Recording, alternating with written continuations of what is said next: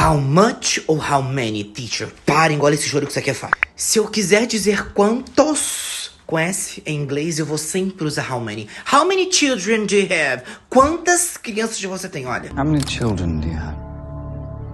acabou. E se você quiser dizer quanto, você vai utilizar how much. How much money do you have? Quanto de dinheiro você tem? How much money do you have? Acabou, para com essa merda de contar, vou contar porque eu sou péssima em matemática.